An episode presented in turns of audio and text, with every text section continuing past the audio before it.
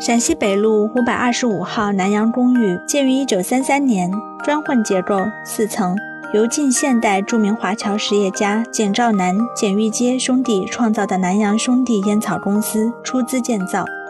提到南洋兄弟烟草公司，许多上了年纪的上海人还会记得这家规格较大、历史悠久的公司。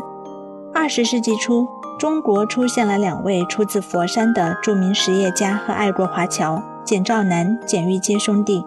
面对洋货对中国市场的冲击，简氏兄弟萌发了实业救国的思想，创办了南洋兄弟烟草公司。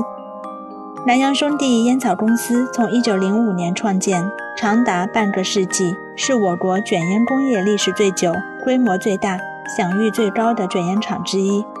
在外烟倾销中国市场的环境下，以国货为号召，大大振兴了我国的民族工业。这在近代华侨投资国内企业中是不多见的。